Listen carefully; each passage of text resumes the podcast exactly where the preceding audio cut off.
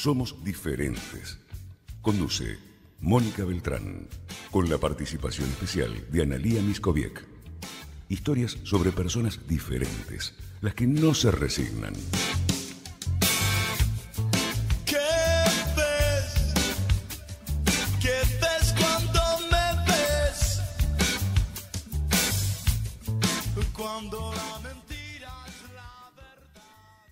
¿Qué tal? Buenos días, ¿cómo están? Buenas tardes. Melina, Analía. Buenas tardes. ¿Cómo andan? Bueno, bien, acá estamos empezando un nuevo Somos Diferentes. Y hoy vamos a hablar de un tema súper actual, ¿eh? súper actual, que en realidad, más que diferentes, digamos, en este caso diferentes son las situaciones que se viven, porque hay una unificación en este problema. O sea, todos y todas estamos viviendo en pandemia, ¿no? O sea que en lugar de, de diferencias, acá hay eh, una situación unánime muy diferente para la, para la población, para todas y todos, eh, que sin duda no debe haber persona en el mundo que no le haya cambiado la vida, digamos, ¿no? La globalización del problema, digamos, al mil por mil, digamos. Sí, tal cual. Definitivamente, creo que el impacto eh, estuvo en todos los ámbitos, en todos los países, no fue exclusivo y excluyente de nadie, así que creo que eso también nos va a enseñar desde los distintos puntos y opiniones, ¿no? Cómo, cómo la gente se readaptó a este nuevo sistema que vino post pandemia. Bueno, post todavía no están post, pero eh, en algunos países quizás sí ya están más avanzados con el- la situación. Sí, pero la vida de las personas igual cambiaron. Y cambiaron, digamos, en función de situaciones que a veces, en situaciones que se viven sin pandemia, hay como un sonido un poco. Yo no Sí, sé cómo yo escuchan también. ustedes, pero yo me siento doble, digamos. me siento Sí. doble, ahí está, ahí, Ya ahí está, está, ya era, está. era el micrófono de, de Mario, que se acababa de sumar, que me hacía sentir doble. Eh, y, y no quiero ser dos viviendo pandemia. Ya con Sí, una me alcanza. Mario, vamos a, a des- desactivar tu micrófono un poquito hasta que puedas eh, conectarte bien, porque estos son algunos de los problemas que hemos vivido y que nos cambiaron la vida en pandemia. Y hay otros más graves, como las situaciones de personas que tal vez vivieron la pandemia solos o solas. Ahí vemos, la, la, por ejemplo, la, la parte de abajo de la, de la, de la No. silla de Mario. Creo que no está saliendo igual a- en vivo, ¿eh? Sí. Atención, Sí, atención. sí, está- la- pero nosotros lo estamos viendo. Si no está saliendo en vivo, nosotros lo estamos viendo. Mejor Eh, que no salga igual. Mejor que este no caso. salga en vivo estas situaciones que son abrir la... la- Ahí la está, que cortina. está. A ver, Mario, hola. ¿Me ¿Estás escuchan? llamando? Tierra Eh, llamando a Mario. ¿Me escuchan? Sí. Perfectamente, Mario. ¿Cómo estás? Bien, muy bien. El problema es que lo tengo con la computadora, entonces estoy con el teléfono y ya estoy podrido de, estar por el teléfono.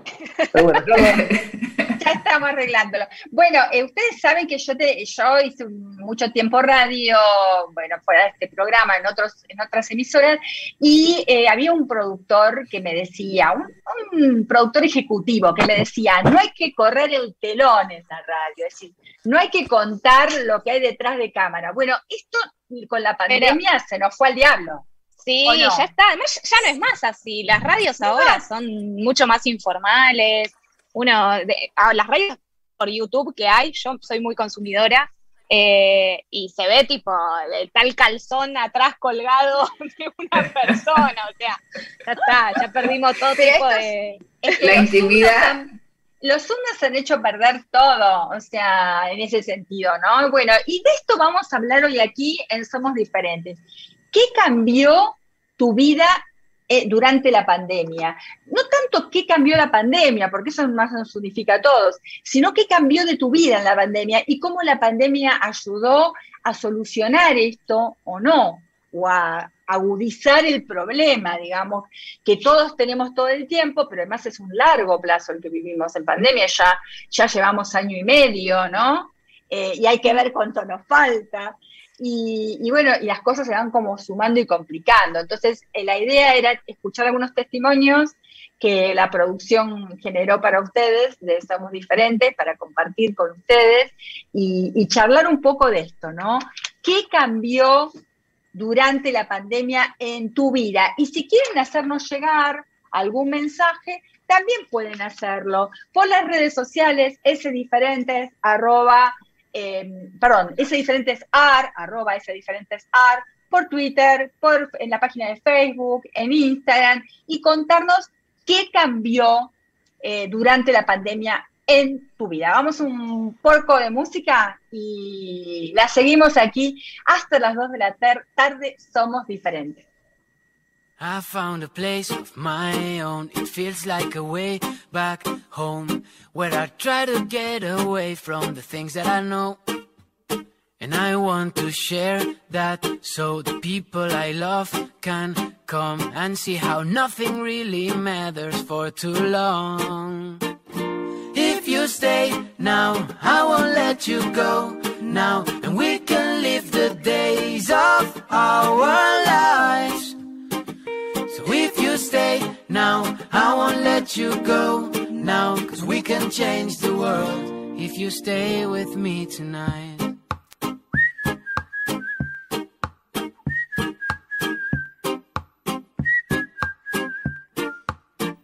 Sometimes it gets so hard to be who you really are, and all this overthinking might not get you far. And it's getting late, I know. And maybe, maybe, maybe we should go. But let's just stay tonight and we can try to make it worth. Cause if you stay now, I won't let you go now. And we can live the days of our lives. Let you go now. Cause we can change the world if you stay with me tonight.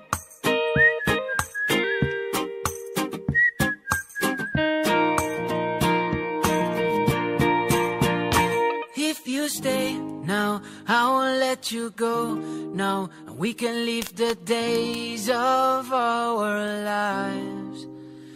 Cause if you stay now, I won't let you go now. You can change the world if you stay with me tonight.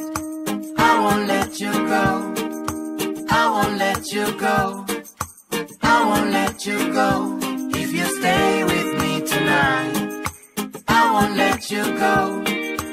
I won't let you go if you stay with me tonight.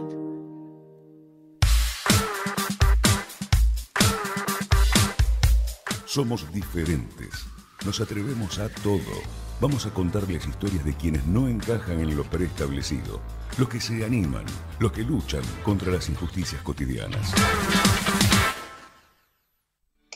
Bien, bueno, escuchamos recién un tema musical de Stay Homas, que eh, es una banda que surgió en pandemia, por eso justamente la elegimos, eh, y son un- unos chicos que vivían juntos, que los agarró juntos la pandemia, y que decidieron salir a la terraza, a la terraza que tienen ahí en, su departamento, y empezar a tocar música desde allí. Y empezaron a transmitir en Instagram, y bueno, por medio de las redes sociales, y ahora ya tienen como un reconocimiento mundial.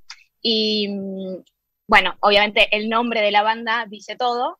Eh, así que bueno, hoy vamos a estar compartiendo algunas canciones así que se hicieron conocidas en pandemia o bandas que surgieron en pandemia o canciones especiales por la pandemia para poder eh, darle un marco a, toda, a todo el tema que vamos a discutir hoy. Sí, porque además, interesante. Eh, y una además- cosa, digo, qué interesante Adelante. esto que dice, que dice Meli, ¿no? De, de todas las actividades que surgieron a partir de la pandemia, todas esas cosas que no nos animábamos a hacer hasta ese momento y bueno, tuvimos el tiempo, tuvi- lo tomamos como una oportunidad y, y salieron. ¿Cuánta gente que, como este, como este grupo musical que empezó y que hoy por hoy se dedica y no concibe su vida sin una actividad como la que logró a través de, la pandemia o, o- o al menos del el encierro. Bueno, que- que- Discos, discos, discos enteros grabados en pandemia, digo, ya Eh, bueno, se me viene a la cabeza el disco de Lali, que muchas veces pasamos varios temas, todo completamente grabado en su casa. Eh, y bueno, nada, los artistas se fueron haciendo estudios, se fueron haciendo eh, hasta estudios de grabación de, de, videoclip, han grabado videoclips, hay un montón de videoclips grabados en, las casas que se hicieron conocidos porque sí, no quedaba otra alternativa en un momento, ¿no? Y las Naciones Unidas justamente tomó nota de esto, hizo una, una, publicación que dice la música no cura una pandemia, pero alegra el alma. Y cuentan mm. también un poco por qué se hicieron virales muchos de estos temas, ¿no? Como este Days of Our Lives que, que recién compartíamos. Así que quisimos darle este marco además de los testimonios que vamos a escuchar y también, bueno, si nos querés hacer llegar algún mensaje, también podés hacerlo por WhatsApp, mandamos un audio al 11 58 50 0880. 11 58 50 0880 es nuestra vía de comunicación por WhatsApp y por supuesto las redes sociales arroba ese diferentes. Arrancamos, ¿le parece con los textuales que fuimos tomando, los, los audios que fuimos tomando en la semana. El primer audio es Elena Loredo, ella, voy a dar el marco, es empleada eh, pública y también tiene una consultora de comunicación como actividad paralela. Y bueno, a ver qué nos cuenta de cómo, qué cambió en su vida durante la pandemia. Definitivamente el cambio más importante que veo durante este tiempo de pandemia fue el hecho de trabajar desde mi casa. Yo antes me trasladaba todos los días al microcentro, vivo en el norte del conurbano de la provincia y viajaba tres horas. Entre ida y vuelta viajaba tres horas. Hoy esas tres horas las dedico en casa a trabajar, o sea, a ser más productiva o incluso la vuelco con más dedicación en la crianza de mi hija. Yo tengo una hija que tiene dos años. Em, Así que es fundamental el tiempo. En ese sentido, me parece un cambio muy positivo haber promovido el trabajo desde casa y en algunas industrias y sectores sería muy bueno que sigamos eh, haciéndolo, que no lo dejemos porque creo que nos beneficia a todos. Bueno, el, voto por eso, por favor. Hay muchas y muchos que no quieren volver a la presencialidad, ¿no? Es como hay que ver también si no rinde más el tiempo. Esto que dice Elena, no sé. yo soy más productiva. Yo soy más productiva, sin duda, estando en mi casa. Sin duda, o sea, no, no, no, lo debato eso, ¿eh? Bueno, ahora, me parece que estás en la playa, no en tu casa, porque da un sol ahí. Tremendo. Tremendo, la verdad que. Estoy que me muero. Pero vos sabés que también depende del contexto, creo, y, la actividad. Desde lo personal, eh, yo tengo dos niñas, como ya conté, una de nueve y una de once, y la verdad que eh, fue bastante difícil adaptarnos a este contexto, porque estar trabajando por Zoom en una reunión o, o querer hacer esto mismo, ahora ya están súper acostumbradas, pero antes era, esta mami, mamá, mamá, mamá, mamá, mamá esto, mamá lo otro, mamá y vos estabas en una reunión tratando de decirle, después, después seguimos un, minuto y te ponías, te apagabas la cámara, chicas, basta, por favor, que estoy trabajando, no sé qué. Y fue complejo empezar también a amalgamar ese sistema dentro de casa, con los chicos, con los chicos que no están tampoco acostumbrados a que mamá o que papá estén todo el día encima o en casa. Claro, ellos, cada uno en, en, una, en la vida tiene una rutina y esa rutina, como se vio totalmente modificada, fue algo que generó eh, algunas rispideces, por decir, y a, a, mí al principio particularmente me costó muchísimo, me costó muchísimo adaptarme a todo lo que tenía que ver con, lo virtual. No soy amante de la virtualidad aparte, eso ya lo saben ustedes, pero... Hay un eh, elemento también que, Elena lo nombraba en su testimonio, no el que escuchamos, pero el testimonio era más largo, que es la escuela, la falta de la escuela. Ella decía que, bueno, que, si se vuelve a trabajar fuera de la pandemia, eh, a distancia, pero además las mamás y los papás eh, tienen la independencia que da el hecho de que sus hijas y sus hijos estén en la escuela, no mm. solo la independencia, sino la cuestión de que los pibes tengan su propia vida, porque un poco lo que vos decís es, si, ellos no tienen socialización y no tienen qué estar haciendo y demás, bueno, están encima tuyo. Ahora, si ellos tienen su propia vida y se siguiera trabajando a distancia, por lo menos en algunas cosas o actividades, yo realmente creo que algo va a cambiar esto, porque muchas actividades van a ver que hay, hay algunas cuestiones que pueden hacerse por fuera del lugar físico de la oficina, ¿no? Donde también se pierde mucho tiempo a veces. Yo creo que sí, creo que ya impactó eso. Hay, hay un montón de, de, actividades que ya las están haciendo así y que entendieron que se optimiza no solo el tiempo, sino también los recursos de la propia empresa. Y las universidades, creo que un ejemplo, eso iba a decir, creo que un ejemplo claro son las universidades. Incluso la UBA, que suele, vamos a decir todo, suele ser bastante como, eh, como que le cuesta, ¿no? Como adaptarse a las realidades. Eh, y la realidad es que ah, funciona bárbaro. Yo estoy en la facultad de Derecho y tengo muchas amigues que están en otras facultades y funciona bárbaro. Obviamente que hay problemas, no vamos a decir que no, y también está el tema de acceder a la conectividad, que no todos accedemos de la misma manera, eh, pero la verdad es que se puede dictar una carrera de grado a distancia, no es imposible. Si los medios están, se puede. Y otro sector en el que me parece que también eh, es un claro ejemplo de lo que decía Ana, es la justicia, que lo veníamos hablando también. La cantidad de juicios que se han desarrollado de manera totalmente virtual, audiencias testimoniales, digo, me parece que eso hace que, sea mucho más eh, rápido el proceso, ¿no? Que siempre nos quejamos de que la justicia tarda. Bueno, ¿por qué no implementar eh, que por lo menos algunas pruebas sean producidas mediante eh, videollamada, las audiencias de testigos, como dije antes? Me parece que es un camino que hay que, hay que seguir avanzando en ese sentido, más allá de lo que dure la pandemia. Mario, ¿qué pensás vos? Estás calladito entre todas las chicas. Yo estoy podrido de la pandemia.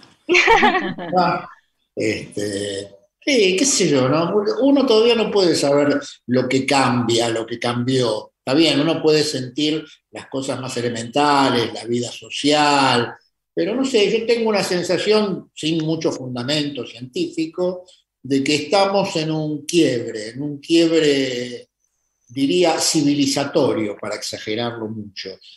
Porque me parece que la pandemia abrió otra lógica de pensar de mucha gente, de los que pueden, de cómo vivir, cómo comer, dónde salir, dónde gastar el dinero, este, si no estábamos haciendo cosas que estaban muy locas e inútiles, no sé, eh, es, es una sensación más que una opinión, ¿no?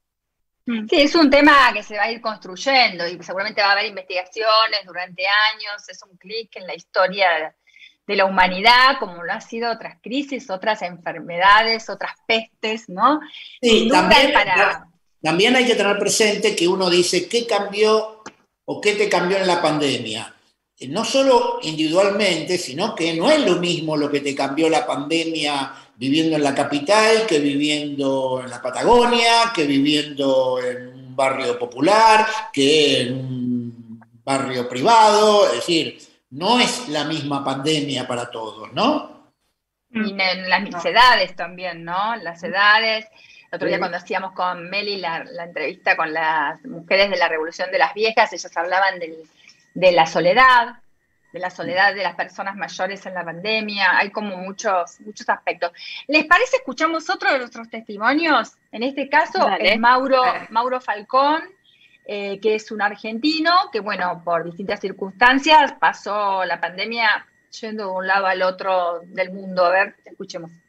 Bueno, yo tenía un proyecto bastante grande en el, para el 2020, que era mudarme a Inglaterra con mi marido que vive allá. Tenía la fecha estimada más o menos para abril o mayo, era la idea. Así que cuando en marzo se empezó a hablar de, de pandemia y se empezaron a adoptar las primeras medidas, tuve que armarme un plan de contingencia. Yo ya había vendido la, mayor, la, mayoría de mi ropa para irme con lo menos posible, había vendido mis muebles, había dejado el departamento que estaba alquilando y me había vuelto a vivir a lo de mi vieja, por lo que al principio iban a ser un par de semanas, eh, así que naturalmente tuvimos que, ir prorrogando los planes. Terminé viajando en, en agosto, pero solamente de visita porque quedaban documentos que hacer que, que había, mm, se demoraban los trámites porque habían estado cerradas las oficinas en el 2020.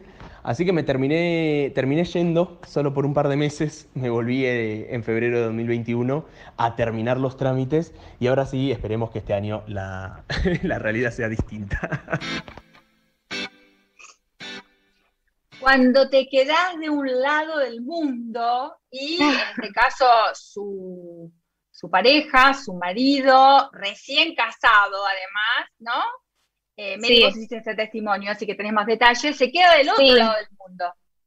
Voy a hacer algo por lo cual Mauro me va a odiar, que es eh, desearle un feliz cumpleaños, porque es hoy su cumpleaños. Y, ah, mm, buenísimo. Sí, es, él es estudiante de Derecho, estudia conmigo, y bueno, a mí, su historia, obviamente, eh, bueno, estuve en ese casamiento, así que eh, fue un casamiento muy lindo y era como todo, viste, cuando está todo como por hacerse, como, bueno, ¿y ahora qué? ¿Ahora qué viene? Y bueno, todos esos planes que venían se demoraron ya como un año y medio, vamos, de, de demorando los planes. Y, mm, pero bueno, lo que él dice, ¿no? Vamos a acá a augurar todos para que este sea el año en el cual él se pueda ir. Eh, ya tiene los papeles aprobados, así que ahora solo resta viajar. Creo que, que es muy complicada la situación allá en Reino Unido, porque mm, si so- venís de Argentina, tenés que hacer cuarentena obligatoria en un hotel. Y el hotel se lo tenés que pagar vos, no es como acá, como acá en Argentina, que vos llegás y te vas al hotel con el gobierno de la ciudad que te lo cubre, te da alimentación. Allá tenés que pagarlo y bueno, es distinta la realidad, ¿no? Y aparte esta veces- cosa, que un- comentario nada más, pero digo esta cosa Sí. y me quedaba pensando en, eh, en esto de llegar de Argentina, ¿no? Digo, como algunos países que encima ya tenían alguna carga o connotación media negativa en cuanto a la discriminación y demás, eh, tuvieron, o sea, se potenció esa carga negativa, como si vos venís de Sudamérica, de acá, de allá, lugares donde la vacuna no Sí. está o no tienen el mismo acceso para todos, o no hay población o una gran cantidad de la población que hubiera podido tener acceso a ella, cómo eso también impacta de manera negativa y cómo uno, eh, como ser humano, teniendo por ahí la posibilidad de viajar por su trabajo, por turismo, por lo que sea, llega a lugares donde eh, lo miran mal, ¿no? Como, eh, digo, todo eso también generó eh, la, la propia pandemia. Eh, yo creo que en algunos casos como que eh, profundizó la connotación negativa de provenir de algún país en particular en el marco de la discriminación, digamos. Y a las personas chinas inicialmente, ustedes Mm, recordarán, Tremendo. los Sí, sí. supermercados chinos la gente no quería entrar en un comienzo, con un prejuicio que hoy es ridículo, ¿no?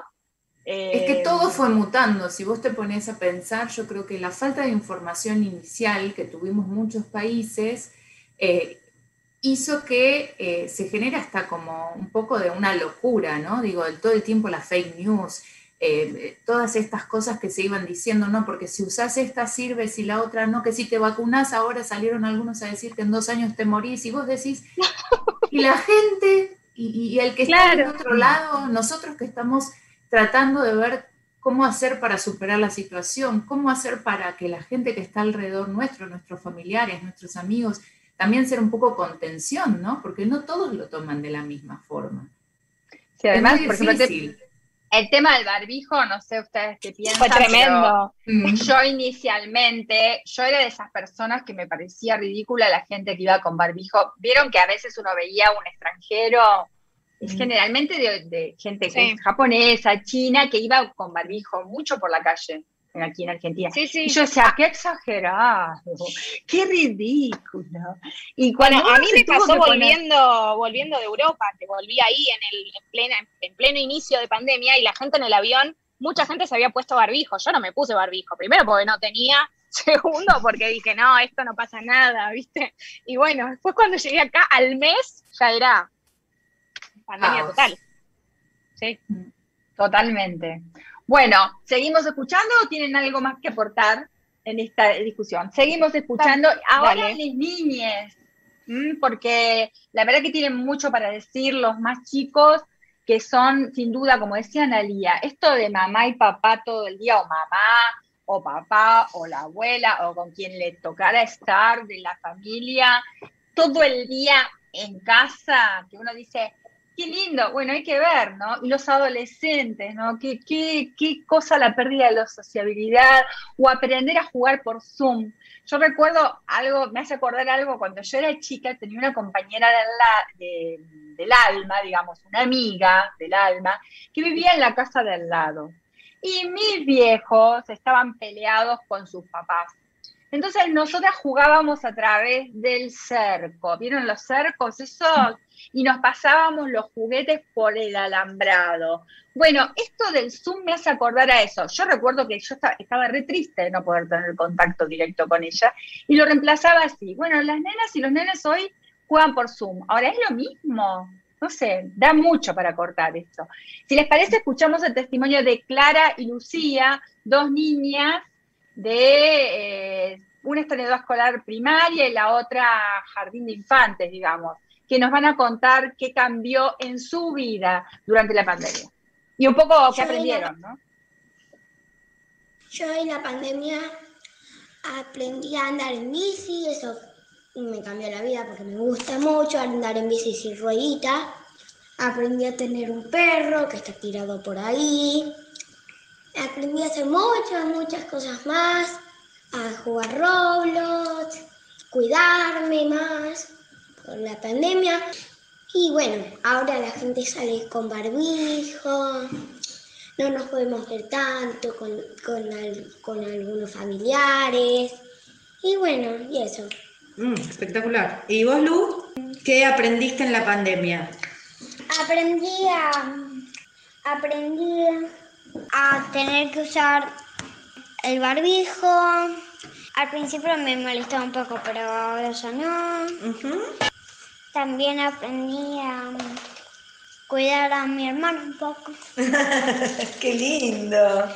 Aprendí también un poco a andar en bicicleta. No sabes. Y escúchame, ¿y te acordás qué cosas eran, qué cosas cambiaron con la pandemia? Que antes eran de una manera y ahora son de otra. Ahora, ahora muchos se contagian. Antes no había que darse todo, el tiempo la vacuna. Mm, no me acuerdo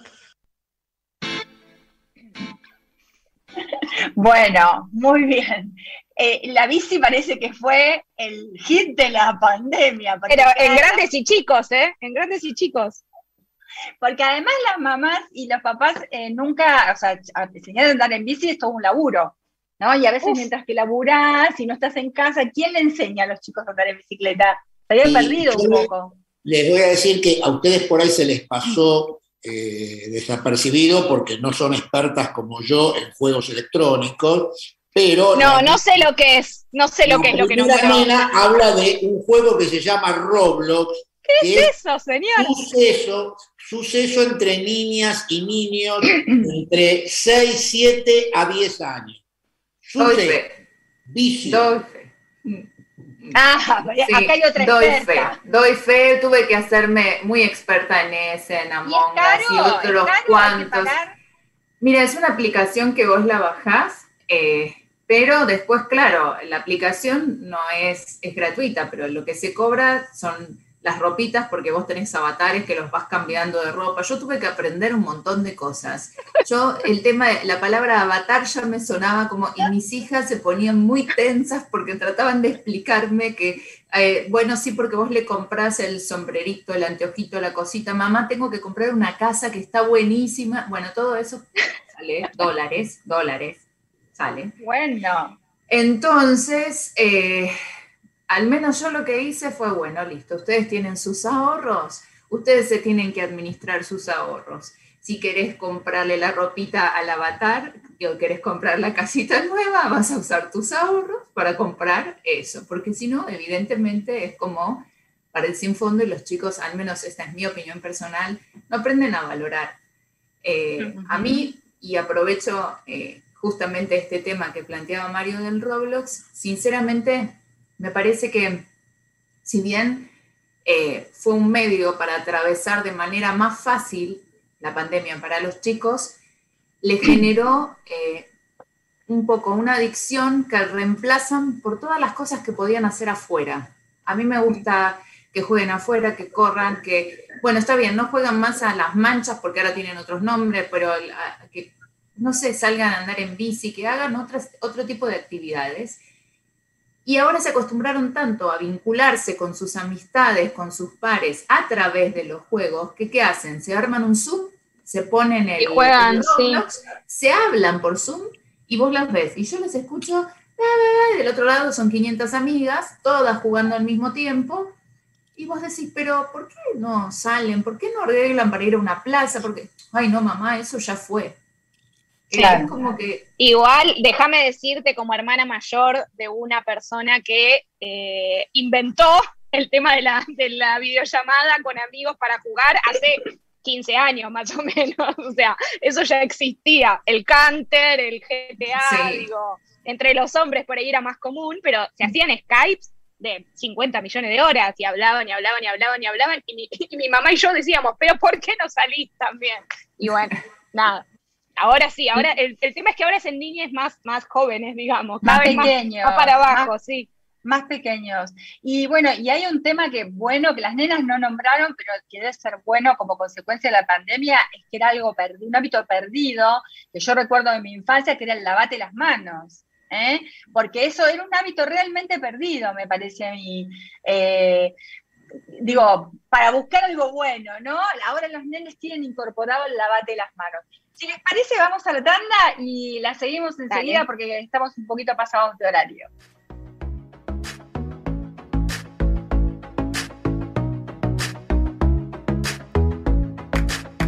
Si te perdiste el programa, podés volver a escucharlo en nuestras redes sociales. Encontranos como arroba sdiferentesar.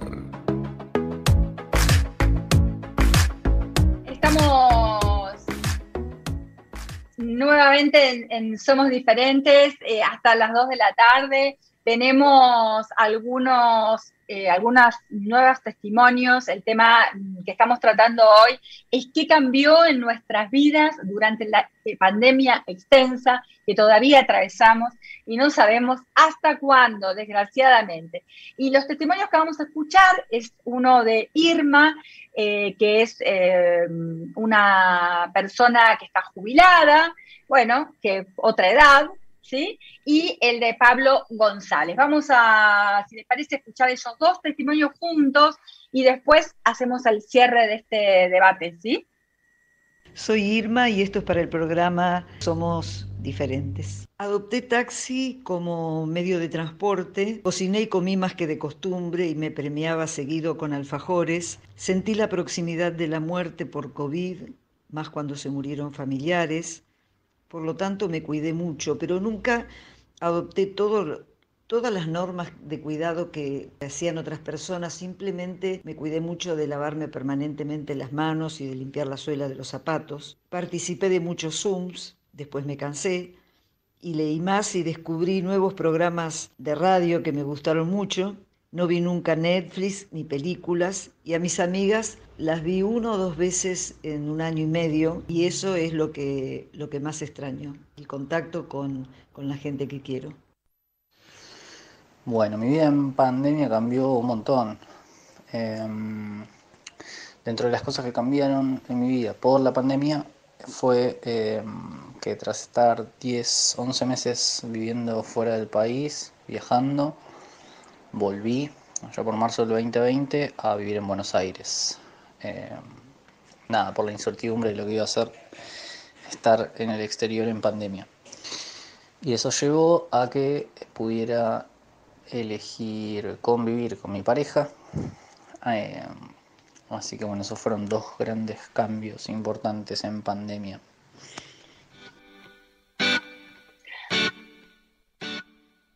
Bueno, ahí tenemos dos testimonios. ¿Cuántas parejas que se armaron porque se encontraban viviendo en ese momento y vino la pandemia, vino la ASPO, el aislamiento obligatorio, ¿no? Sí. Y las parejas que estaban, se quedaron y algunas continúan, otras no. El otro día me decían que hay eh, más divorcios que eh, casamientos, al menos. No sabemos concubinos, pero hay mucho más divorcios como consecuencia de la pandemia que eh, casamientos, no sé juntadas, digamos, porque no están contabilizadas. No sé ustedes qué, qué tienen alrededor. Sí, yo eh, creo que sí, comparto esto de los divorcios y más que nada no solo por la profesión, sino también porque tengo amistades que trabajan en la justicia y que siempre eh, resaltaron ese tema en la pandemia, ¿no? Con la cantidad de divorcios que se presentaron. Eh, el tema de convivir, de estar todo el tiempo realmente viéndose con personas que hasta cierto punto algunas ya eran lejanas, ¿no? Y la propia pandemia resaltó eso. Hay este, versiones no muy fundadas de que muchos divorcios se produjeron por la caída de los hábitos higiénicos, porque la gente se baña menos cuando está encerrada. Y esto generó, bueno, algunos problemas. Sí, yo, yo, me, yo me separo si no se baña, o sea. Pero, Ahora, pero vos, vos, podés, vos podés decir que tu ritmo de baño fue lo mismo antes que después de la pandemia. Sí, exactamente igual, exactamente. No, Deduzco que el Mario no. Deduzco que el Mario no, porque los trajo el tema. No, Aparte no. se asombró, eso es lo peor. un tema, un tema, un tema, te pasamos de un tema de, de, risa, digamos, a un tema no menor y, y, me parece que rozó por ahí el testimonio de Irma, que es, y esto todos hemos tenido contacto, que es el tema del contacto estrecho con la muerte, ¿no? Creo que como nunca estuvimos muy atentos a esto. Yo confieso que me encontré más de una vez viendo con sorpresa la cantidad de avisos fúnebres que hay en los diarios, que había una sección casi desaparecida, que hoy es páginas y páginas. Qué ganas de sufrir lo tuyo. No, pero no leerlo, sino que me, so me sorprendió la cantidad de páginas, porque se ve que la gente, al no poder ir a los velatorios, al no poder acompañar a las familias, empezó a poner avisos pero quiero decir, de alguna u otra manera, el contacto con la muerte, eh, uno está más atento. Eh, aunque no sea muerte por COVID, no sé a ustedes qué les pasó, si tiene que ver con la edad y demás, pero a mí me pasó eso, ¿no? Eh, estuve muy atenta a eso. Yo estuve muy atenta a, reaprender a optimizar los tiempos. Yo creo que la pandemia a mí me dejó eso, eh, optimizar los tiempos en, las relaciones, en la vinculación con mis niñas, eh, en el trabajo, poner cada cosa como en su lugar, ¿no? Y, y, es increíble cuando tenés más tiempo, cómo te das cuenta todas las cosas y esos momentitos que te perdiste. Que perdés. Porque estás adentro de una vorágine en la que no parás y cuando empezás a ver así decís, wow, hasta me mudé de hecho, gracias o a consecuencia de la pandemia. Y la verdad que que me gustó, me gustó el, experimentar esto, no me gusta obviamente que sea a causa de una situación que es tan compleja y que se ha llevado la vida de tantas personas, pero bueno, dentro de ese contexto yo busqué optimizar y, y darle otra mirada para que no sea tan pesado sobrellevarlo. Y cómo cocinamos también, Uf, todos. ¿o no? Sí, me sumo, me sumo, a, me sumo a eso que dice Ana y a algo que, que le di mucha bola en la pandemia, que es la alimentación, justamente. Creo que a todos nos ha pasado sí. que de tanto estar en casa, primero que cocinamos más y también somos más conscientes, me parece, de lo que comemos. Eh, yo ve, vengo en ese camino hace bastante, los que me conocen lo saben, pero realmente aprendí a, elegir lo que como y a, esta concepción de soy lo que como, ¿no? Entonces, eh, lo que ingiero, quiero que sea todo bueno y que me llene de energía y bla, bla, bla, ¿no? Eh, pero así que creo que también la pandemia me dejó un poco lo que dice Ana, de no vivir tan a mil como intentarlo por lo menos. La verdad que soy escorpiana y la ansiedad está conmigo para toda la vida, pero eh, además de eso, aprender a, a, comer y a cuidarme un poco más. Me parece que, que eso. Mario, tu cierre. ¿De, de qué? Si ya dije. el cierre del bloque. El, cierre el del único bloque. cierre, el único cierre que quiere hacer Mario es de que no soporta más la pandemia. No quiere más la pandemia. A ver, no me, en algunas cosas no me cambió mucho la vida, en otras cosas sí. Este, digamos, para la gente... ¿Qué te quedas? Algo bueno, para cerrar ¿Cómo? algo bueno, algo bueno de la pandemia con lo que te quedes para cerrar. Eh, algo bueno eh, eh, es este, perder la noción del tiempo. Bien.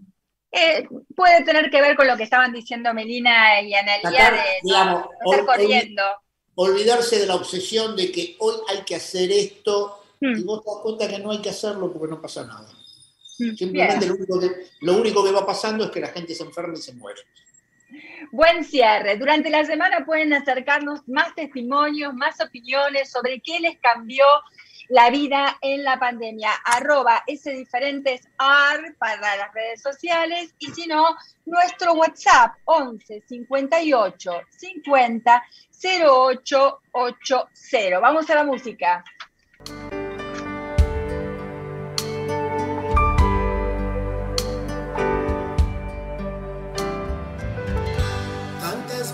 Veces me mataron, tantas veces me morí. Sin embargo, estoy aquí resucitando. Gracias doy a la desgracia y a la mano con puñal. porque me mató tan mal. Y seguí cantando. Cantando al sol como la cigarra. Después de un año bajo la tierra, igual que sobreviviente. que vuelve de la guerra.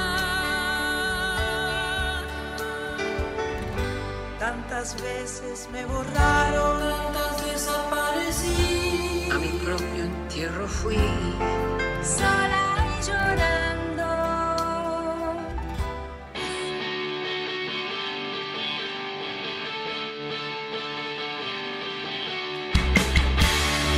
Retrovisor, un recorrido por la historia, con Mario Moldovan.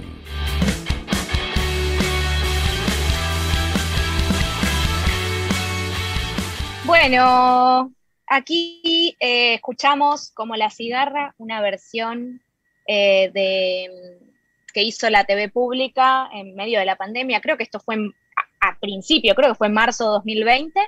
Y bueno, un montón de artistas, vamos a nombrar un, par nada más. Soledad Pastoruti, Teresa Parodi, León Gieco, Lito Vitale, Pedro Aznar, los más grandes hicieron esta versión y bueno, está disponible en YouTube para que la quiera ver completa porque dura cuatro minutos.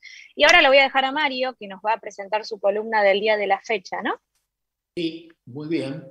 Miren, lo que quería era eh, contarles y pensar con ustedes. Todos escuchamos las declaraciones tan polémicas que generaron tanta discusión del presidente de la nación acerca de dónde veníamos, de dónde veníamos los latinoamericanos, de los indios, de esto. A ver, nuestra producción tiene ahí el pedacito de- del presidente como para escucharlo. Particularmente también soy un europeísta, soy alguien que cree en Europa.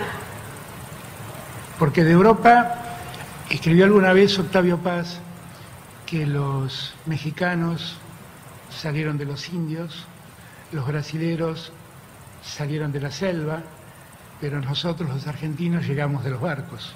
Y eran barcos que venían de allí, de Europa. Y así construimos nuestra sociedad. Y Europa ha sido, en todo tiempo, ha estado entre los principales inversores reales, no financieros.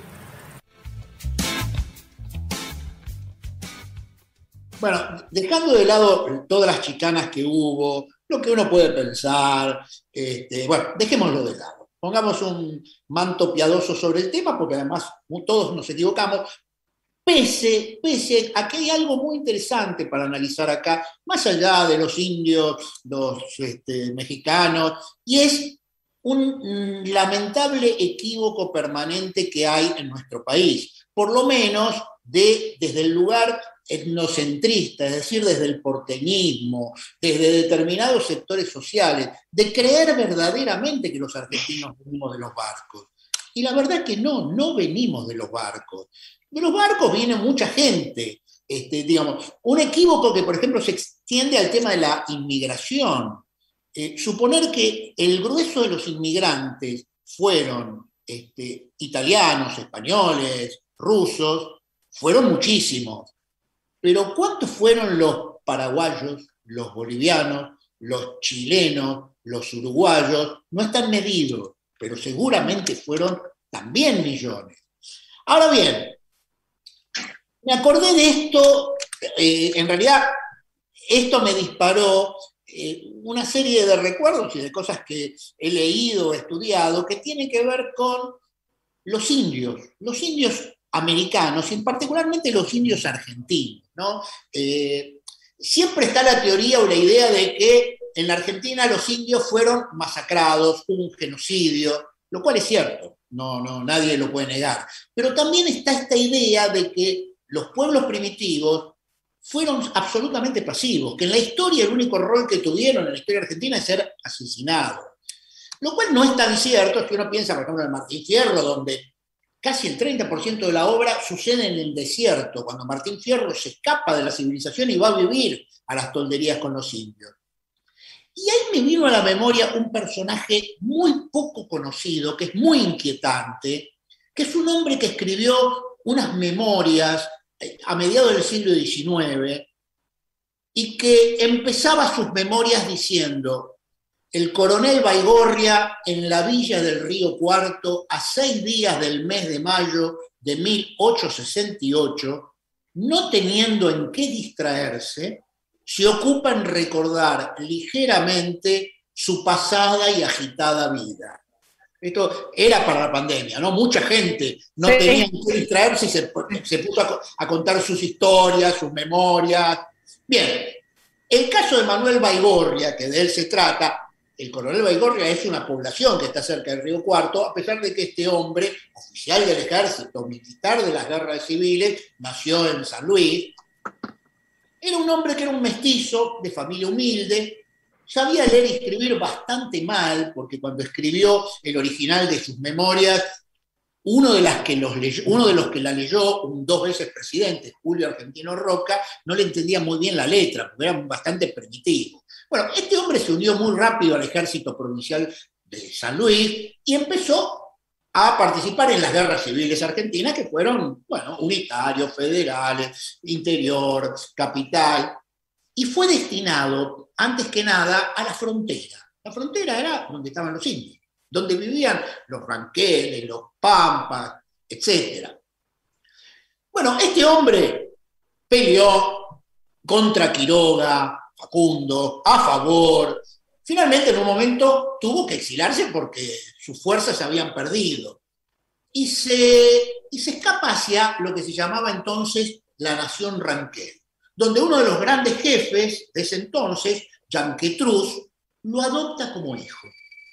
Así, literal, lo adopta como hijo, le entrega hijas, mujeres, era poligamia, y Baigorria se convierte en un ranquel más, al punto tal de que llega a ser cacique de una de las tribus.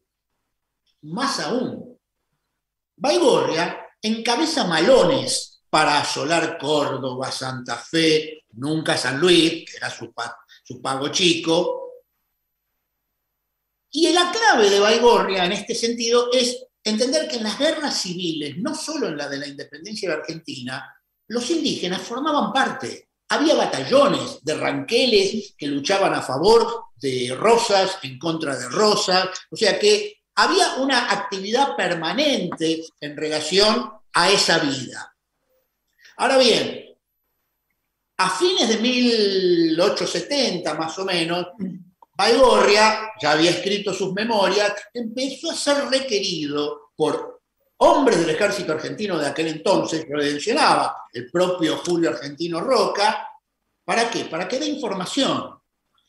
Con lo cual se convirtió en lo que pasó con muchos indígenas también, hombres de dos civilizaciones. Vivían en, en, la Argentina y habían sido parte de la nación indígena, de la indígena Ranquel, y habían sido parte de la civilización occidental. Eran militares, con rangos militares.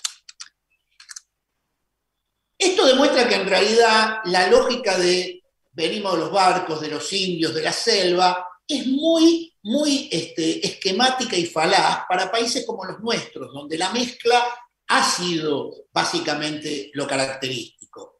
Y me acordaba también ahí de un personaje que por ahí algunos conocen, que se llama La Malinche. La Malinche fue la primera mujer que entró en contacto con el ejército español en México, con el ejército de Cortés, que venía a invadir este, eh, a la nación, eh, digamos, mexicana de entonces, la nación azteca, y, la Malinche pertenecía a un grupo étnico, el, el Nahuatl, que no se llevaba muy bien con los aztecas y que se empareja, como se decía entonces, con Cortés y tiene varios hijos. Y ella se transforma en la intérprete y en la mediadora y en la informadora para que los españoles logren derrotar al imperio azteca. ¿Qué fama le dio Malinche? Y era la traición, era la traición de una raza a su propia raza. Es decir, se entregó a los españoles para destruir a sus hermanos. Y esta es una visión. La otra visión es que la Malinche fue la madre del mestizaje americano.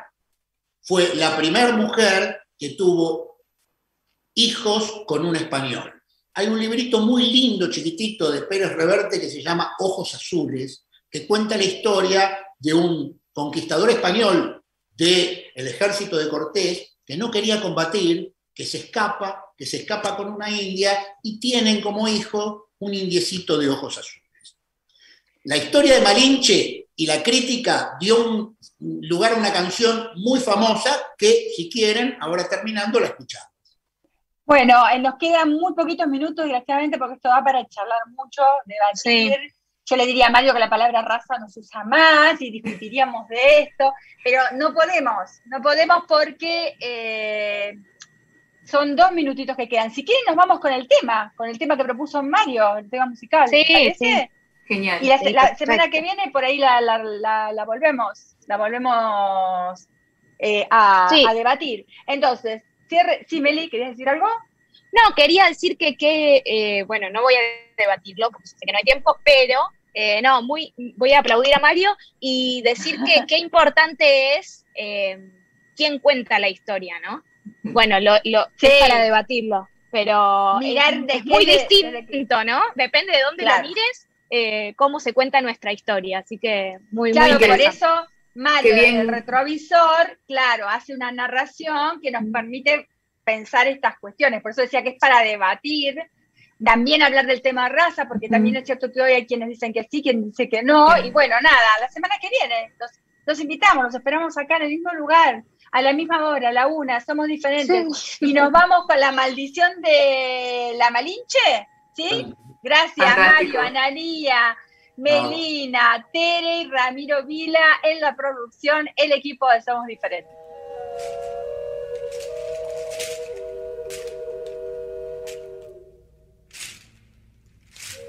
Del mar los vieron llegar. Mis hermanos emplumados serán los hombres barbados de la profecía esperada. Se oyó la voz del monarca de que el Dios había llegado y les abrimos la puerta por temor a lo ignorado iban montados en bestias, como demonios del iban con fuego en las manos y cubiertos de metal. Solo el valor de unos cuantos les opuso resistencia y al mirar correr la sangre